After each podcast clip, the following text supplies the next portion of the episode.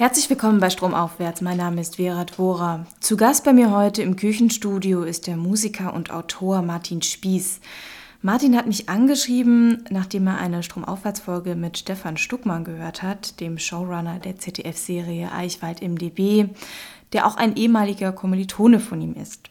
Kannst du dir vorstellen, für deinen Podcast mit mir, Musiker, Schriftsteller, am 6. Februar erscheint mein fünftes Buch zu sprechen, hat Martin in seiner Nachricht geschrieben, die er mir über das Kontaktformular auf stromaufwärts.org geschickt hat. Blöderweise habe ich erst in diesem Monat entdeckt, dass diese Nachrichten, die über das Kontaktformular kommen, nicht an meine E-Mail-Adresse weitergeleitet werden und äh, habe dann in dem Postfach im Backend meiner Website äh, die ganzen Nachrichten gesehen, die bisher an mich geschickt wurden und ähm, dann eben auch die Mail von Martin vom Februar. Ähm, wir haben uns jetzt aber doch relativ schnell zusammengefunden, weil Martin gerade in Berlin ist und um an seinem dritten Studioalbum zu arbeiten ähm, für sein Projekt, für sein Indie-Projekt Vorband. Ähm, und wir wollen uns heute eigentlich über mehrere Dinge unterhalten, zum Teil über seine Bücher, äh, über seine Arbeit als Schriftsteller, über seine Arbeit als Musiker und ähm, über das Leben als Künstler im Prekariat. Zunächst mal herzlich willkommen, Martin Spieß. Hallo, vielen Dank, dass ich da sein darf. Ähm, wir haben uns ja jetzt relativ schnell für ein Interview verabredet. Du bist, wohnst eigentlich nicht in Berlin, sondern im Wendland in der Nähe von Dannenberg oder in Dannenberg und äh, bist jetzt in Berlin, um äh, zunächst mal ein Covershooting für dein Album, äh, für dein drittes Album von Vorband äh, wie sagt man? Zu machen. Zu ja. machen. Oder zu, zu shooten. Tun. Zu shooten. Wie fancy people das sagen würden. Ja, genau, das war gestern. Ähm, dabei ist die Vorband, trügt ein bisschen, denn Vorband ist gar keine Band, sondern das bist eigentlich nur du, richtig? Ja, genau. Ähm, also im, die ersten beiden Alben sind auch mit Band, also obwohl die meisten Instrumente ich selber gespielt habe. Also aber im Studio ist es dann mit Band, die meisten Songs. Um, ähm, das ist auch ein bisschen tricky tatsächlich. Ich habe immer so gedacht, boah, was für ein cooler Name, also schön Indie und so, aber ich habe mit ganz vielen Kolleginnen und Kollegen und auch so Labelleuten und Bookern gesprochen, die alle gesagt haben, ja, cooler Name, aber blöde Idee, weil sich alle fragen, wenn sie auf dem Plakat Vorband lesen, wer ist denn jetzt die Vorband? Also von daher ist CEO-technisch wahrscheinlich gar nicht so gut. Ja, ja, genau. Ja, die Rüge habe ich verdient. Nee, genau. Also ich habe halt das erste Album 2013 unter diesem Namen veröffentlicht und hatte erst, äh, also dann Gespräche mit eben besagten Kolleginnen und Kollegen, die alle sagten, Mensch, mach doch unter deinem eigenen Namen Musik. Also das machen ja Markus Wiebusch oder Olli Schulz oder ähm, T. Sulman auch. Und ich habe dann aber schon das erste Album unter Vorband veröffentlicht und gedacht, naja, bleibst du einfach dabei. So. Warum wolltest du dich denn so nennen? Vorband?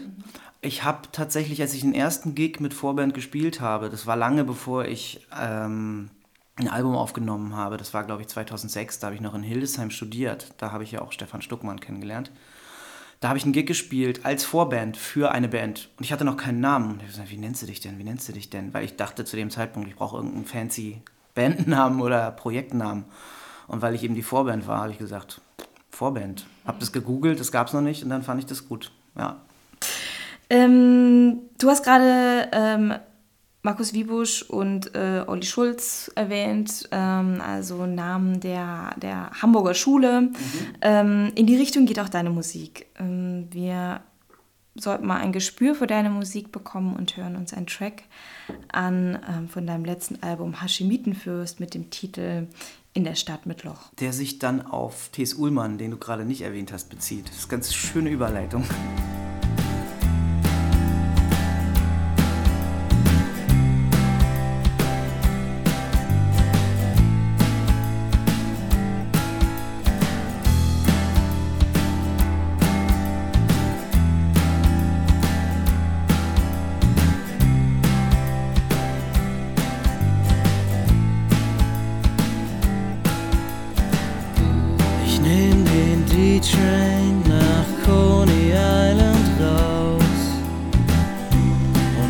Danke, genau das habe ich gerade gebraucht. Es ist alles viel zu groß in dieser Stadt, die mehr Ratten als Einwohner.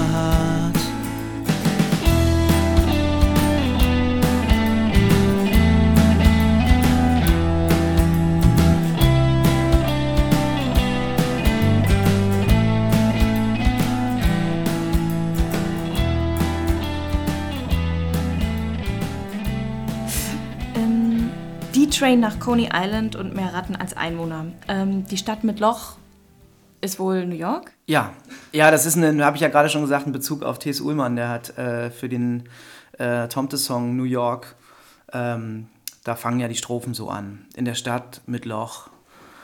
Ähm, und äh, genau, ich habe da, ich glaube, das erste Mal bin ich 2009 in New York gewesen. Ja. Ähm, und hab, mich hat die Stadt total geflasht und beeinflusst, ähm, künstlerisch, menschlich. Und ich habe auch einen Roman geschrieben, der in, Rom äh, in New York spielt. Ähm, und dann aber auch relativ spät erst eben diesen, diesen Song äh, für, das, für das Projekt, für Vorband. Ähm, ja, genau, New York. Hast du mal länger in New York gelebt? Nee, ich habe immer nur ähm, da Urlaub gemacht, beziehungsweise so Freunde besucht und ähm, Recherche dann eben, also die Recherche halt verbunden damit, äh, Freunde zu besuchen oder andersrum eher. Die, das längste waren, glaube ich, das, mein längster Aufenthalt waren irgendwie sechs Wochen oder so am Stück. Könntest du es dir vorstellen? Total, ja, absolut. Also ich bin jetzt ja vor anderthalb Jahren aus Berlin weggezogen, ähm, bin jetzt ja gerade hier für diese Shooting-Dinge und so und stelle fest, dass ich es doch schon irgendwie vermisse. Und ähm, weil es gerade auch so ein Schwebezustand ist, künstlerisch bei mir, ähm, finanziell auch, und ich nicht so genau weiß, wie es weitergeht, ähm, wäre so ein ganz krasser Cut. Und einfach mal sagen, ich gehe jetzt mal für ein Jahr nach New York. Also so, ne, bevor ich 40 bin, hatte ich das eh vor. Ich wollte noch mal für ein Jahr in New York leben.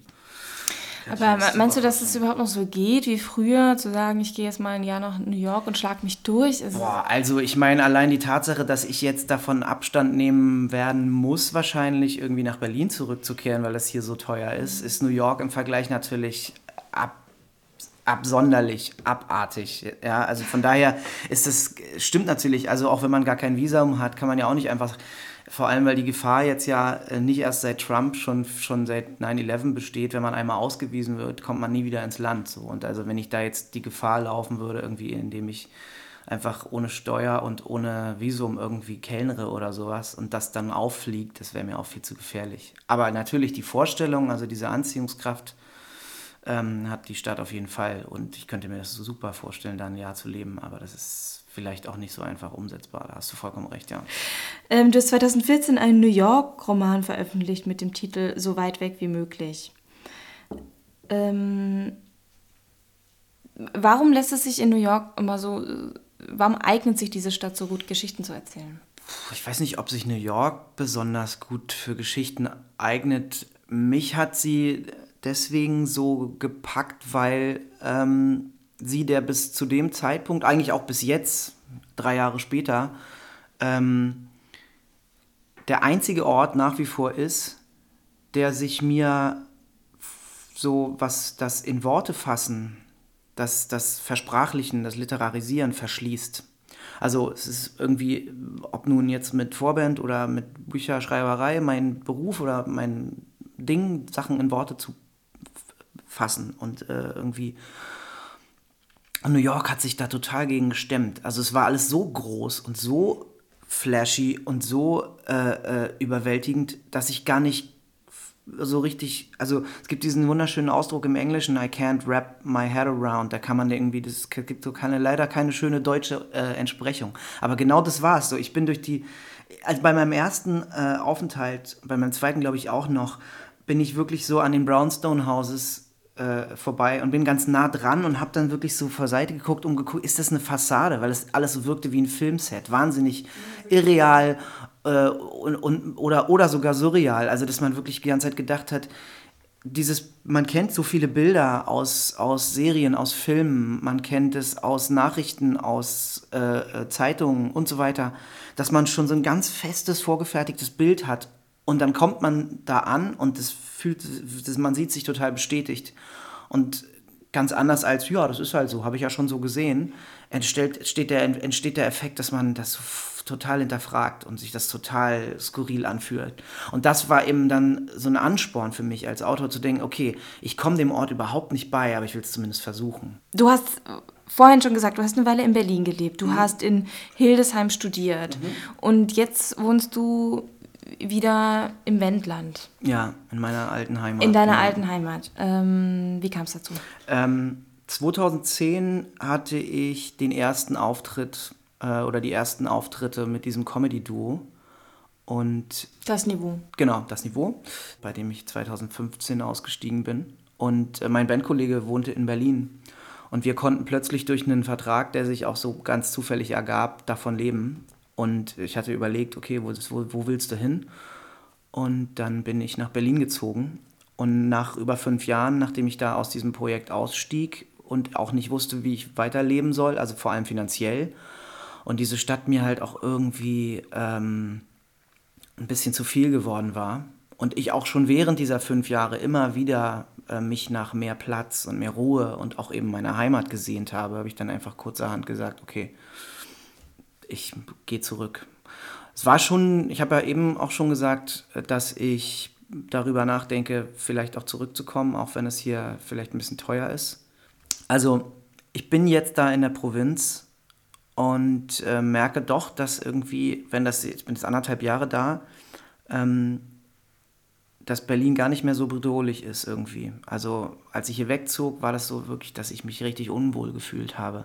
Jetzt bin ich gerade für dieses Shooting hier und habe Freunde getroffen und so. Und es ist wieder vollkommen versöhnlich und schön in Teilen. Also es ist ähm, so ein bisschen tricky irgendwie. Hin so. Ähm, zumal natürlich in der Provinz, ähm, es gab jetzt äh, bis vor zwei, drei Monaten eine Bar, die hat zugemacht.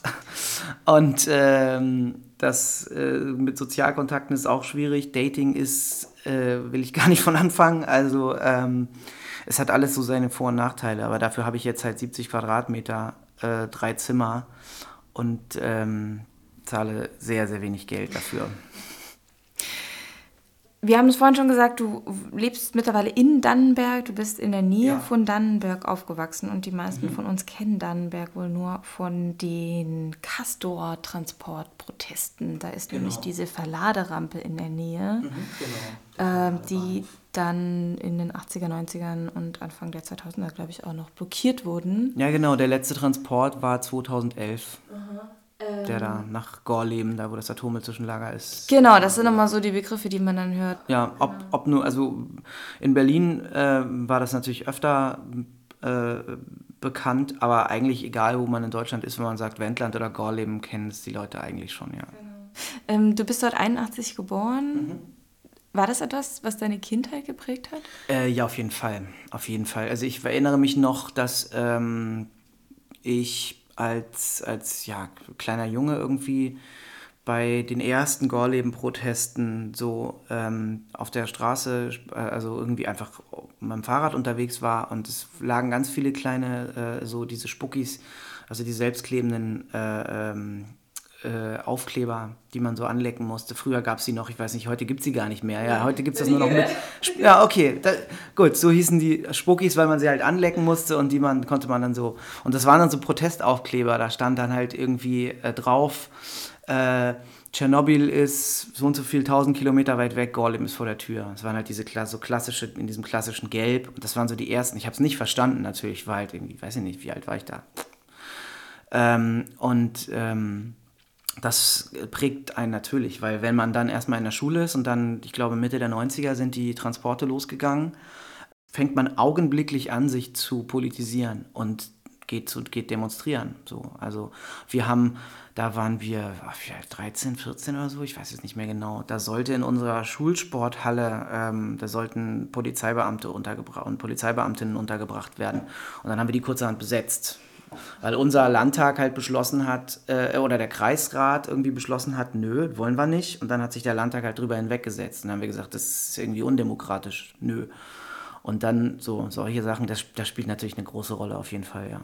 Waren deine Eltern dann auch dabei bei den ja. Protesten? Ja, ja, meine Eltern sind Ärzte und die haben natürlich auch äh, ähm, mit, äh, mit vielen, vielen anderen Ärztinnen und Ärzten dann Protest, äh, äh Proteste auch mit veranstaltet ähm, weil die natürlich genau über die Wirkung von, von äh, Radioaktivität und Strahlung wissen, ähm, auch was spätere Generationen angeht und so. Also die haben also mit Ärzten oder Ärztinnen Proteste veranstaltet, sind auch mit uns als Söhnen, ich habe ja noch zwei ältere, äh, zwei Brüder, einen älteren, einen jüngeren, dann zu Protesten gefahren. Also ja. Also ist diese Gegend dann irgendwie so grün, ökologisch, linksliberal geprägt? Oder ich meine, gibt es auch Leute, denen das so ein bisschen egal ist? Also, ähm, das Wendland ist als Zwischenlager, Schrägstrich Endlager Standort ins Spiel gekommen, weil es so eine Zunge ist, die sehr weit in den ehemaligen, äh, in, in die ehemalige DDR reinragte ähm, liegt ja zwischen, also grenzt an Brandenburg, Mecklenburg-Vorpommern und Sachsen-Anhalt. Und ähm, weshalb man das halt auch in Anlehnung an das im Süden scherzhaft Dreiländereck genannt hat. Aber es war ein absolutes Niemandsland. Keiner wollte da wohnen. Es war super nah an der, an der Grenze und ähm, deswegen war es tierisch dünn besiedelt. Und dann hat die Politik halt einfach gesagt: Ach ja, das setzt man da jetzt einfach mal hin, weil pff, wenn da was passiert, im schlimmsten Fall äh, äh, rauscht das halt rüber zum Klassenfeind. Ja. Und die wenigen Leute, die hier wohnen, ja, das muss man halt als Kollateralschaden in Kauf nehmen. Also, ähm, und dann sind natürlich viele kreative, alternative Protestler, Protestlerinnen dahin gekommen, um da zu äh, Stellung zu nehmen. Viele Künstler haben sich in den 70er Jahren da Häuser gekauft, weil es einfach unglaublich günstig war.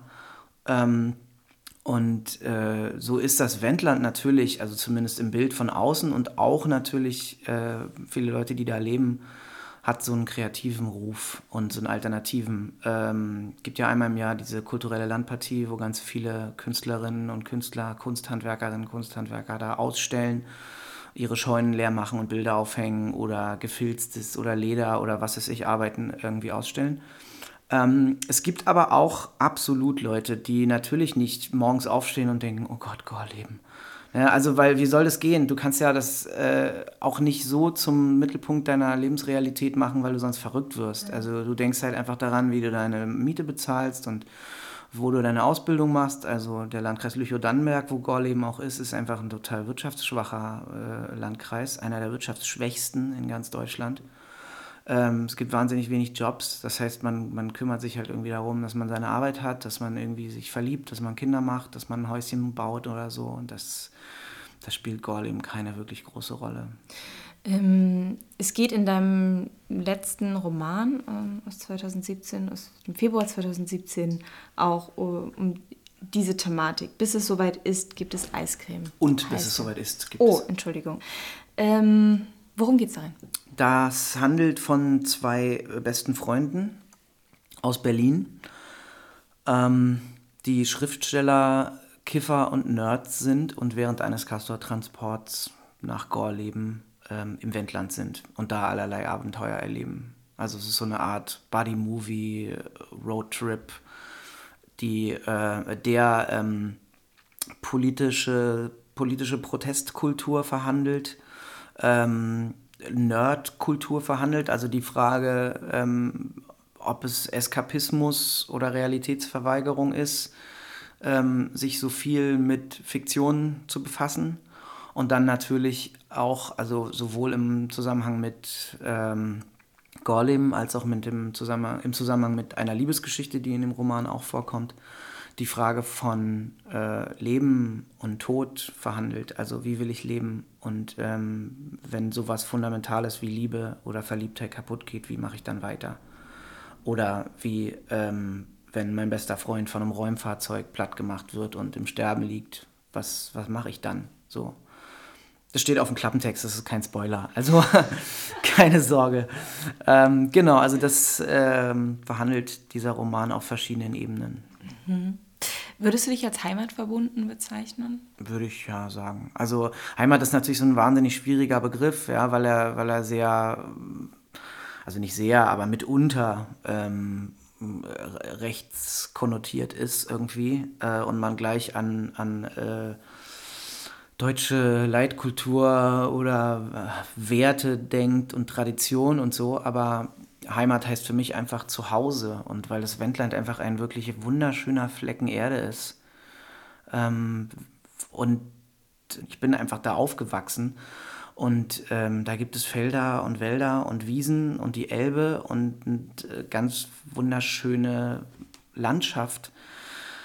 Und ähm, ich bin, kann man gut finden oder nicht, ähm, einfach ein Dorfkind. Ich habe Freunde in Berlin, die genau dasselbe sagen würden, nur eben über Plattenbauten und breite Straßen und den Kudamm oder den Alex oder was.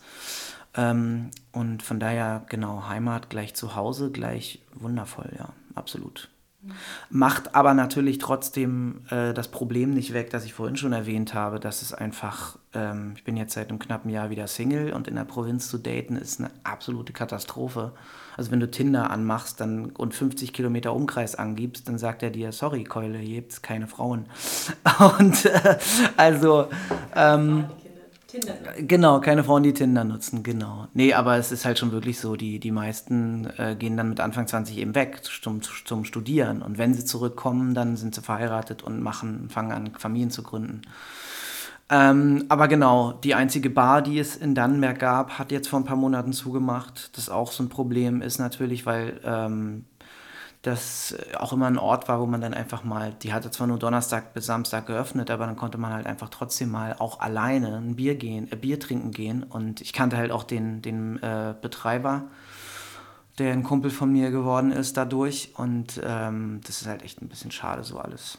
Also wie gesagt, ähm, ich bin heimatverbunden, aber ich denke trotzdem drüber nach, ob ich nicht vielleicht doch nochmal in eine größere Stadt ziehen sollte, einfach weil so, so schön die Landschaft und das Zuhause ist oder sich anfühlt, ähm, sowas wie Sozialkontakt und irgendwie abends auch mal was vorhaben können oder einfach mal spontan sagen, ich gehe mal eben jetzt aus oder ich gehe jetzt mal ein Bier trinken oder ich gehe mal eben zum Späti oder ach guck mal, in 20 Minuten ist noch eine Vorstellung, ich gehe jetzt mal ins, ins Kino spontan. Ähm, oder ich treffe mich einfach mal mit fünf verschiedenen Freunden an fünf verschiedenen Tagen oder sogar an einem Tag. Ja, das geht da halt alles nicht, weil ja, das ist einfach alles ein bisschen weniger. Ich verstehe dich. Du bist 2003 zum Studieren nach Hildesheim gezogen. Mhm. Ähm, Studium in kreativem Schreiben und Kulturjournalismus. Da haben sich deine Eltern gefreut. Äh, ja, tatsächlich. Also die haben äh, äh, du gehst von der, von der Klischeevorstellung aus, dass äh, Eltern äh, er, sich erhoffen, dass der Sohn oder die Tochter was Vernünftiges macht. Ähm, also ich bin bestimmt, ähm, was heißt bestimmt, ich bin ganz sicher, äh, der, der, der Sohn der drei Söhne, ähm, mein jüngerer Bruder ist Arzt und mein älterer Bruder ist Lehrer, ähm, über den sich meine Eltern am meisten Sorgen machen. Einfach weil ich halt auch immer noch so eine prekäre Finanzsituation habe und ich bin Mitte 30 ähm, und weiß tatsächlich einfach nicht, wie es weitergeht. So ähm, oft halt, ne, weiß man nicht, wo die nächste Miete herkommt und so. Ähm, aber da gerade meine Mutter sehr Literatur äh, ähm, interessiert ist, über sie würde ich auch sagen, bin ich zum Lesen und Schreiben gekommen. Ähm, war das nie etwas, was irgendwie im Raum stand, als bist du sicher, dass du das machen willst? Es war einfach ein, Folge deiner, deiner Leidenschaft, deiner Passion. Mein Vater ist äh, aus der DDR geflohen, weil er Arzt werden wollte, weil er in der DDR nicht Medizin studieren konnte, durfte, ohne in die Partei einzutreten. Und dann ist er, also er ist auch im Gefängnis gelandet und also er hat wirklich sein Leben aufs Spiel gesetzt, um seiner Leidenschaft zu folgen. Also da habe ich mit meinen Eltern tatsächlich super starken Rückhalt. Also das war nicht so, dass die sagten, ach Gott, jetzt wird der, jetzt macht der Junge, oh Gott, oh Gott, was soll denn jetzt nur aus ihm werden oder so. Im Gegenteil. Das Studium war dann auch nicht einfach, also weil relativ schnell klar war, dass es ein großer Kampf werden würde, so überhaupt Literatur zu produzieren auf der einen Seite und auf der anderen Seite damit Geld zu verdienen. Also was ich bis heute nicht mache. Also wenn ich alles Geld, das ich für äh, Lesungen, ähm, Tantiemen und äh, ich habe bisher nur bei einem Buch einen kleinen Vorschuss bekommen. Wenn ich das alles zusammenrechne, dann sind es, glaube ich, keine 3.000 oder 4.000 Euro.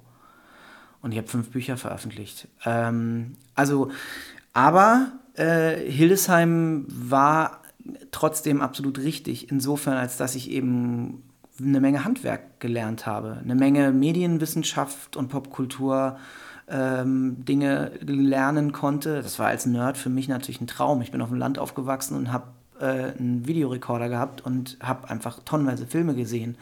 Und dann mit diesem Filmwissen, das auch noch wissenschaftlich oder quasi wissenschaftlich unterfüttern zu können und popkulturelle äh, Theorien zu erlernen. Und ähm, das war auf jeden Fall cool. Glaubst du, dass ähm, diese Ziele, die man dann hat, also dam du damals von einem Verleger entdeckt zu werden, ähm, dass auch so dieser Berufswunsch, Schriftsteller oder ähm, Comedian oder äh, Autor für Serien oder so, ähm, dass es mittlerweile einfacher geworden ist, gerade weil man, weil es einfach Plattformen Formen gibt, die man nutzen kann for free, also so wie YouTube oder Soundcloud und du deine Sachen einfach online stellen kannst. Was 2003 weiß ich gar nicht, gab es da YouTube schon? Oh, ich glaube nicht. Aber also ich würde dir äh, äh, äh, zustimmen, dass es natürlich viel einfacher geworden ist. Das Problem ist natürlich, du bist nicht der Einzige, der äh, einen Internetzugang hat. Also das heißt, es gibt ganz, ganz viele andere Künstlerinnen und Künstler, die ihre Musik äh, online stellen oder ähm, ihre Texte auf irgendwelchen Online-Magazinen oder, weiß ich nicht, als E-Books publizieren. Das ist natürlich, ähm, der Zugang ist, ist ähm, ist leichter geworden, aber eben für alle. Aber das ist auch wiederum nichts Schlechtes, also weil es natürlich ermöglicht, dass man viel schneller und viel effektiver mit Leuten in Kontakt kommt, mit denen man dann vielleicht irgendwelche coolen äh, Zusammenarbeiten oder so macht. Also ich habe äh, ähm, so seit dem, ja, seit Anfang 2017 veröffentliche ich so eine Interviewreihe mit Künstlerinnen und Künstlern, die an der Peripherie des Mainstreams äh, Kunst machen, also ohne damit groß Geld zu verdienen ähm, oder halt ohne groß irgendwie berühmt oder so zu sein und die trotzdem ihr Ding durchziehen und dann spreche ich mit denen über deren Motivation und über Zweifel und so, über Rückschläge, wie sie das alles irgendwie durchziehen, ohne irgendwie zu sagen, meine Fresse, so ein Kack, ich habe keinen Bock mehr. Ähm, und da ist das Internet ein super toller Ort und die Tatsache, dass ich dann auch in Hildesheim war und daher Leute kenne oder dass ich in New York war und da Leute kenne und dann einfach ganz schnell via Facebook vor allem mit Leuten mich vernetzen kann und mit denen dann, ich glaube, es gibt ein Interview, das ich irgendwie übers Telefon geführt habe, die anderen habe ich alle über einen Chat geführt was natürlich das Transkribieren erspart, ähm, weil das finde ich sehr, sehr schön.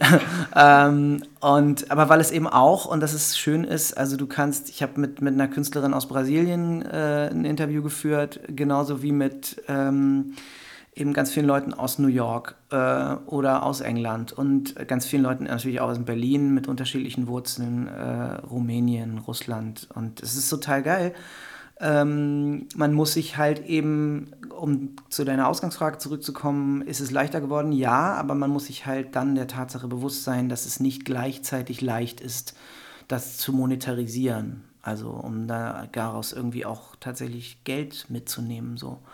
Und das ist dann letztlich, ähm, wenn ich sage, meine Eltern, also ich bin wahrscheinlich der Sohn, über den sich meine Eltern am meisten sorgen, dann ist diese Finanzthematik da der Grund. So, also, ne, dieses, weil ich halt einfach, ne, ich mache eine Menge, aber viel Geld oder überhaupt Geld kommt da nicht rum. Also. Aber das ist ja auch was, also du hast für dein drittes Album, äh, für dein Projekt Vorband, ein Crowdfunding-Projekt gestartet. Genau. Ähm, was das, eigentlich auch ganz gut lief. Also es ist finanziert. Ja, darauf wollte ich zu, zu sprechen kommen. Also ne, äh, die, das erste Album, gut, konnte ich jetzt finanzieren, weil meine Eltern mir Kohle geliehen haben. Das zweite Album konnte ich finanzieren. Ähm, ähm, weil ich mit dem Tontechniker halt einfach Arbeitskraft getauscht habe. Aber ähm, das dritte Album ist halt jetzt wirklich in so einer finanziell prekäreren Situation, weil ohne dieses Comedy-Duo kommt halt einfach nicht mehr so regelmäßig Geld rein. Wir haben halt wirklich an jedem Wochenende zwischen April und Oktober irgendwo gespielt und dann hatten wir zumindest zum Überleben genug Geld fürs ganze Jahr. So, und dann kamen halt noch Merchandise-Verkäufe dazu. Also das hat schon irgendwie gereicht. Das ist natürlich jetzt komplett weg. So, das heißt, ich muss äh, Korrektorat, Lektorat, Übersetzung machen, hin und wieder auch mal einen Minijob irgendwo.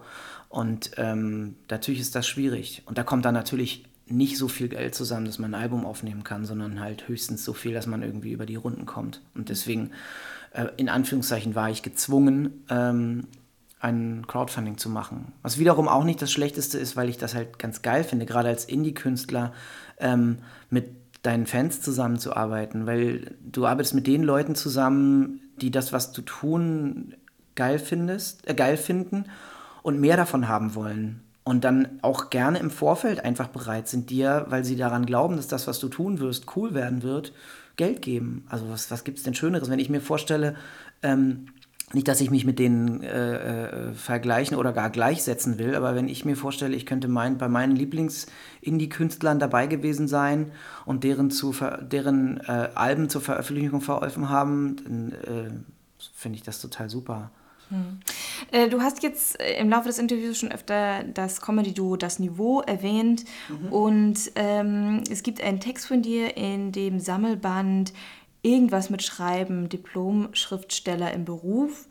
Ähm, den Text, den du da veröffentlicht heißt, hast, heißt äh, wohl an, wenn es euer Begehr ist. Er beschreibt sozusagen 2014, wie du als Künstler eigentlich richtig zufrieden und gut dastehst. Und um mhm, das ja. äh, mal einzufangen, würde ich dich bitten, den Text mal zu lesen. Mhm. Wohl an, wenn es euer Begehr ist, das vorweg, ich bin ein Nerd.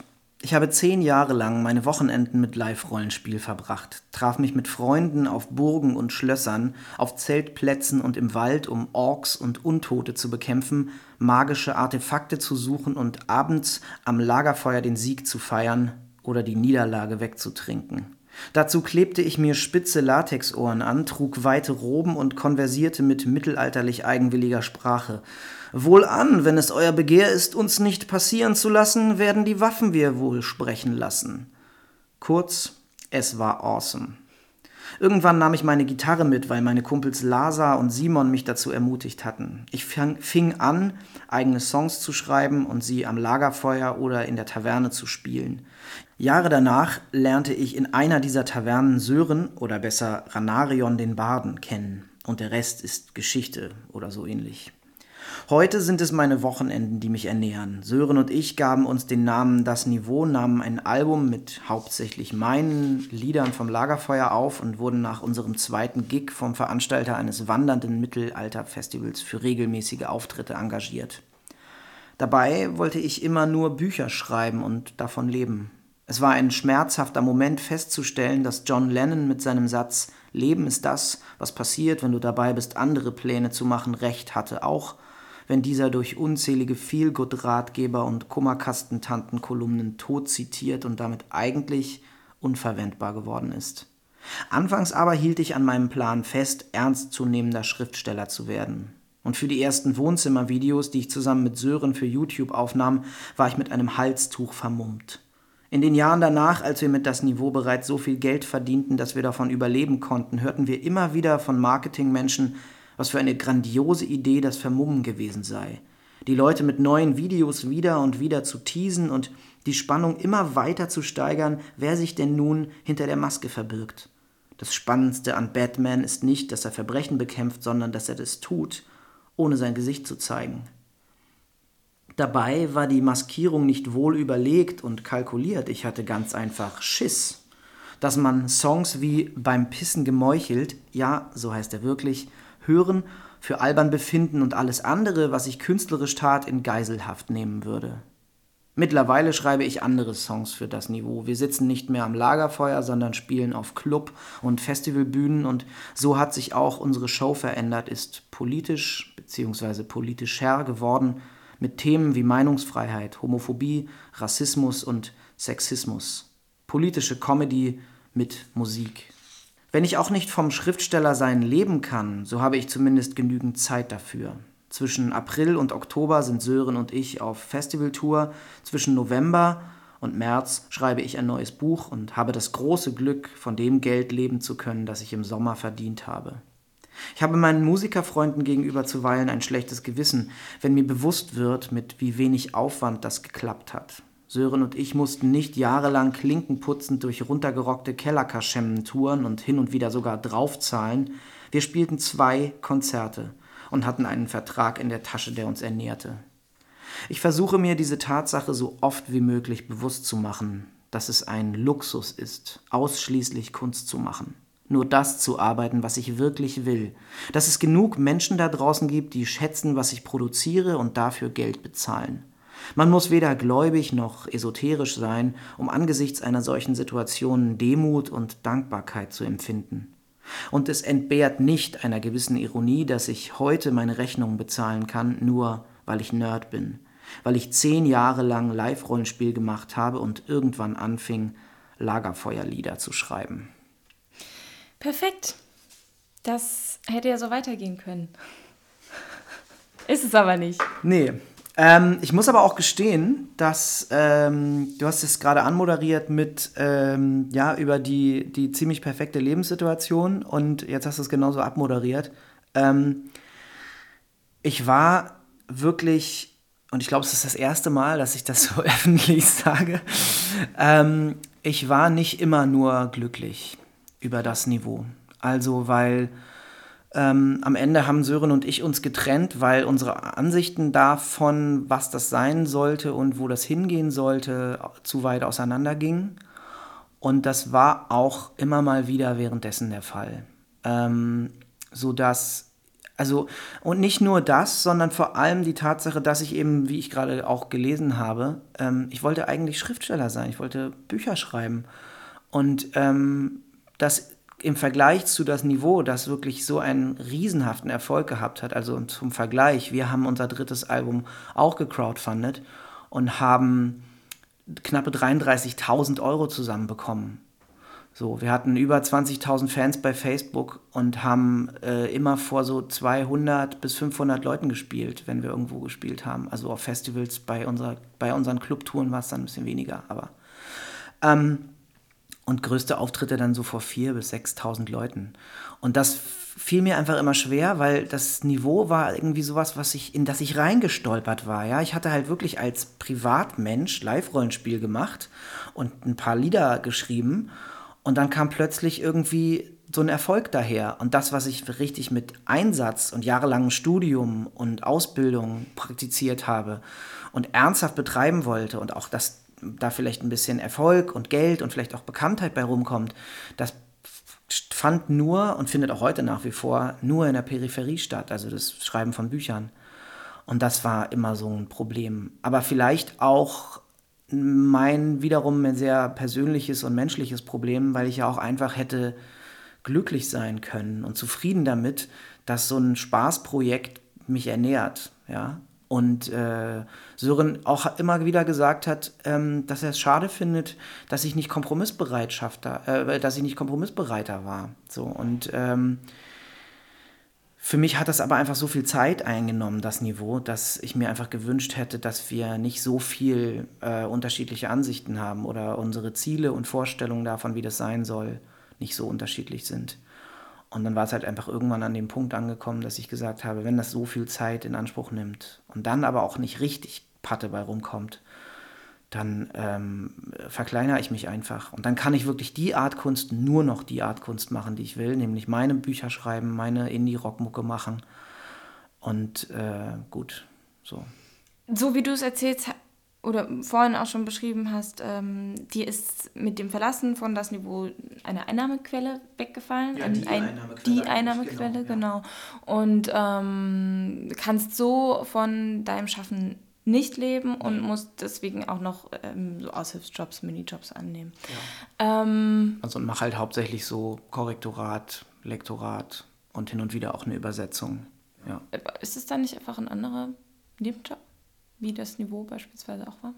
Ähm, naja, es kommt halt nicht so regelmäßig und so sicher Geld rein. Gerade, diese, gerade dieses Mittelalter-Festival zum Beispiel war halt einfach insofern total luxuriös, weil du einen Vertrag mit einem Veranstalter hattest und es waren, je nachdem, wie viele Veranstaltungen du mitmachen wolltest, also wenn er, vorausgesetzt, er wollte dich eben für alle haben, ähm, konntest du halt 20 Wochen in, im Jahr spielen und dann hast du halt einfach jedes Wochenende Geld verdient. So. Aber das war es eben auch, ja. Du bist Donnerstag losgefahren oder Freitag und bist Sonntag oder Montag zurückgekommen. Und den Rest der Zeit hattest du frei. Und ein halbes Jahr hattest du auch frei, es sei denn, du hast halt irgendwie ein Buch geschrieben oder eben an einem neuen Das Niveau-Album gearbeitet oder sowas. Also es ist jetzt, ähm, arbeite ich viel mehr und verdiene viel weniger Geld. Und ich habe auch nicht immer Aufträge. Das ist halt, kommt auch noch dazu. Das macht diese Freiberuflichkeit, aber ähm, wem sage ich das? Ähm, den, den äh, äh, anderen Gästen, die hier waren, geht es wahrscheinlich genauso. Und äh, hast du auch mal freiberuflich gearbeitet? Nee, oder? ich habe mich das nie getraut. Ah, okay. Also weil, gut, dann, dann, dann gilt das, wem sage ich das auch äh, eher in Richtung der Gäste und gar nicht auch in, in deine Richtung. Aber ja, genau, du, das, das, es ist letztlich genau das. Ich habe mich das eigentlich auch nie getraut. Es kam nur dann dieser, dieser, dieses Angebot von diesem ähm, Veranstalter. Und ich habe einfach gedacht, okay, ich bin jetzt anderthalb Jahre aus der Uni raus und ich wäre blöd, wenn ich das nicht annehmen würde. Und ähm, ich, hatte, ich hatte da auch, habe mich das auch nie getraut und hatte auch nie Bock drauf. Also, und, und es ist ja genauso gekommen. Also, wenn ich heute Post vom Finanzamt bekomme, dann stehe ich schon mit einem Bein im Knast, weil ich denke, ich habe irgendwas vergessen oder was falsch gemacht oder die wollen 5000 Euro von mir und ich habe einfach nur noch 70 Euro auf dem Konto oder so. Ähm, das ist auf jeden Fall eine große psychische Belastung und das äh, lässt mich auch drüber nachdenken, ob ich nicht mal irgendwie einen Teilzeitjob mache oder vielleicht, ich bin zwar jetzt schon Mitte 30, aber ob ich nicht noch eine Ausbildung mache. Also wirklich einfach, um, um gerade diese, diese psychische Belastungskomponente einfach mal äh, zu subtrahieren, weil wenn, wenn, äh, wenn man halt die ganze Zeit also Angst hat, ja, oder belastet ist, dann macht man halt einfach auch beschissenere Kunst oder macht gar keine mehr, weil man halt einfach gar nicht mehr aus dem Bett kommt oder sich gar nicht mehr äh, motivieren kann, weil man denkt, das bringt ja eh nichts und Kohle kriegt damit auch nicht. Was, was soll ich denn jetzt machen? So. Hättest du gerne mehr Erfolg und würdest du damit auch gerne mehr Geld verdienen? Oder hättest du. das ist eine rhetorische Frage? Nee, es ist keine rhetorische Frage, weil so, sie geht noch weiter, die natürlich sorry. Äh, dann auch mit anderen Abhängigkeiten verbunden ist. Ja, klar, logisch. Also ich muss gestehen, also ich würde, ich würde sagen, ja, na klar hätte ich gerne mehr Erfolg und auch gerne mehr Geld. Ähm, also so ein kleiner, ein kleiner Erfolg wäre zum Beispiel, wenn ich mit Vorband ein Booking hätte. Das heißt, dass ich jemanden habe, der sich regelmäßig einfach darum kümmert, dass ich Auftritte habe, regelmäßig. Und das muss ja auch nichts Großes sein. Also ich meine, wie gesagt, wiederum, ich möchte mich nicht, gleich, äh, nicht vergleichen und schon gar nicht gleichsetzen, aber Olli Schulz macht in etwa dasselbe. Oder ich mache in etwa dasselbe wie Olli Schulz. Ich stelle mich auf eine Bühne mit einer Gitarre und zwischen den Songs erzähle ich Jokes. So, also das habe ich von das Niveau so rübergenommen in Vorband-Auftritte. Und ich bin halt einfach noch zu unbekannt, als dass ich ein Booking das traute. Ja? Ich müsste halt einfach mal jemanden finden, der da Bock hat, mit mir das größer zu machen. Noch ähm, biete ich selber halt diese Wohnzimmerkonzerte an. Auf meiner Internetseite kann man mich halt einfach direkt buchen. Ich komme bei dir zu Hause vorbei und spiele dann da 90 bis 120 Minuten. Ähm, aber genau, das wäre so, so ein kleiner Moment von Erfolg. Hast du dir da eine Deadline gesetzt? Ich bin als, äh, ich habe ich ja, äh, als ich ins Wendland zog, habe ich so gesagt, ich werde das jetzt mal zwei, drei Jahre noch probieren mit der, mit der Freiberuflichkeit. Und wenn es dann irgendwie nicht aufhört, so schwer zu sein, dann suche ich mir einen Teilzeitjob. Und das wird vielleicht dann eben auch wieder mit einem Umzug verbunden sein. Berlin weiß ich nicht, weil es einfach so lächerlich teuer geworden ist. Aber ähm, ich habe Freunde in Hannover. Das ist zum Beispiel so eine Idee. Aber mal gucken, ich weiß es nicht genau. Im Moment äh, habe ich jetzt gerade ein, ein Lektorat für einen Verlag gemacht und da kommen jetzt Nachfolgeaufträge rein. Es kann also sein, dass das jetzt was Regelmäßiges wird, das weiß ich nicht, mal sehen. Ähm, aber wenn sich das nicht entwickelt, dann habe ich ganz klar eine Deadline, weil äh, irgendwann, äh, ja, ich will nicht sagen Altersvorsorge, aber irgendwann möchte ich halt einfach auch gerne mal dauerhaft ruhig schlafen. So. Also weil diese schlaflosen Nächte wegen Finanzangst, die sind einfach kacke. Das ist einfach so. Und man, wenn ich, ich bin jetzt nicht Mitte 50, sondern Mitte 30, aber ich merke trotzdem, dass mich das halt, je älter ich werde, auch umso mehr belastet. Man wird nicht gelassener oder, oder, oder abgeklärter, sondern eher umso älter, äh, je älter man wird, umso, umso ängstlicher wird man, mhm. so was das anbetrifft. Aber ähm, es gibt keine Kunst-Deadline, das werde ich immer machen. Also, und wenn, wenn es in, der, in dem Maße, wie ich das jetzt mache, bleibt, äh, dann ist das auch so. Also, vielleicht mache ich auch mal eine, eine, eine Pause und mache mal ein Jahr lang keine Kunst, einfach mal, um festzustellen, dass ich halt nicht aufhöre zu existieren, nur weil ich keine Kunst mache. So, das ist ja auch ein großes Problem, wenn man nicht nur Künstler, sondern Freiberufler ist, dass die eigene Identität mit der Arbeit so ver, ver, vermischt wird oder sogar eins wird weil man eben nicht geregelte Arbeitszeiten hat, ja, und aus dem Büro kommt und dann ist Feierabend, sondern man hat immer irgendwie so, der Film läuft immer mit, das könnte ich verwenden für eine Geschichte, das könnte ich verwenden für einen Song, oder könnte ich ja vielleicht ein cooles Bild draus malen oder keine Ahnung so. Und ähm, dass dieses Nicht-Feierabend haben auch eine unglaubliche Belastung ausmacht. Und vielleicht das einfach mal auszuprobieren, zu sagen, äh, Leute, ich habe jetzt gerade das Buch veröffentlicht und ich habe jetzt gerade die neue Platte rausgebracht. Ähm, ich spiele jetzt noch diese drei, vier Konzerte. Wenn ihr mich nochmal live sehen wollt, cool. Wir sehen uns dann in einem Jahr. So kann ich mir gut vorstellen. Also macht mir natürlich auch ein bisschen Angst, weil ich so denke, oh Gott, ich werde aufhören zu existieren, wenn ich jetzt mal einen Tag nichts schreibe. Aber ähm, dieser Druck, der ist halt einfach auch echt eklig. Und den einfach mal rauszunehmen, den glaube ich, das ist, glaube ich, keine schlechte Idee. Du nimmst jetzt den Zug zurück ins Wendland. Mhm. Ähm, dann wünsche ich dir dazu erstmal eine gute Fahrt und vielleicht sehen wir uns ja bald wieder in Berlin. Ja, sehr gerne. Danke dir. Danke dir. Zu Gast bei Stromaufwärts war in dieser Folge der Singer, Songwriter und Autor Martin Spieß. Mehr zu seiner Musik und seinen Büchern findet ihr unter martinspieß.com. Auf meinen nächsten Gast bei Stromaufwärts freue ich mich ganz besonders, denn die Kolumnistin und Kritikerin Anja Rützel wird zu mir ins Küchenstudio kommen um über ihr neues Buch Saturday Night Bieber und natürlich ihre sehr präzisen Trash-TV-Kritiken von Sendungen wie Die Bachelorette, das Dschungelcamp und viele, viele mehr zu sprechen. Und ähm, ich sage es gleich mal vorab, ich bin eine riesen Fangirl von Anja Rützel und freue mich total, dass sie zu mir kommt. Und ähm, ja, und sage zudem gleich vorab, dass ich auch ein Riesenfan von Trash-TV bin. So, das kam jetzt vielleicht überraschend.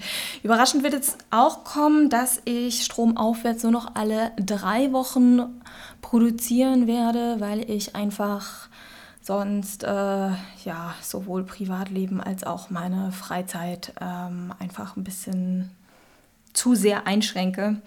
Und da möchte ich mir nicht selbst immer so einen Stress machen mit diesem Zwei-Wochen-Rhythmus und deswegen weite ich das erstmal auf drei Wochen aus.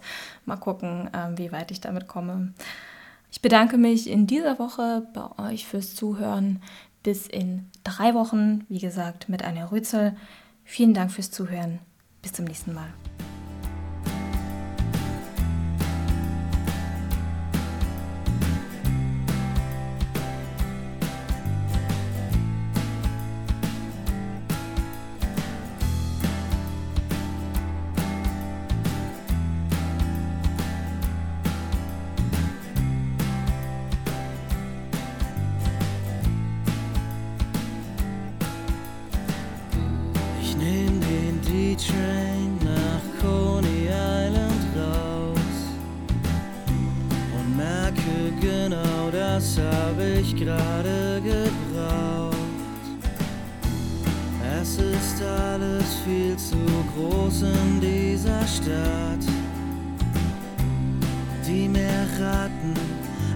it's on.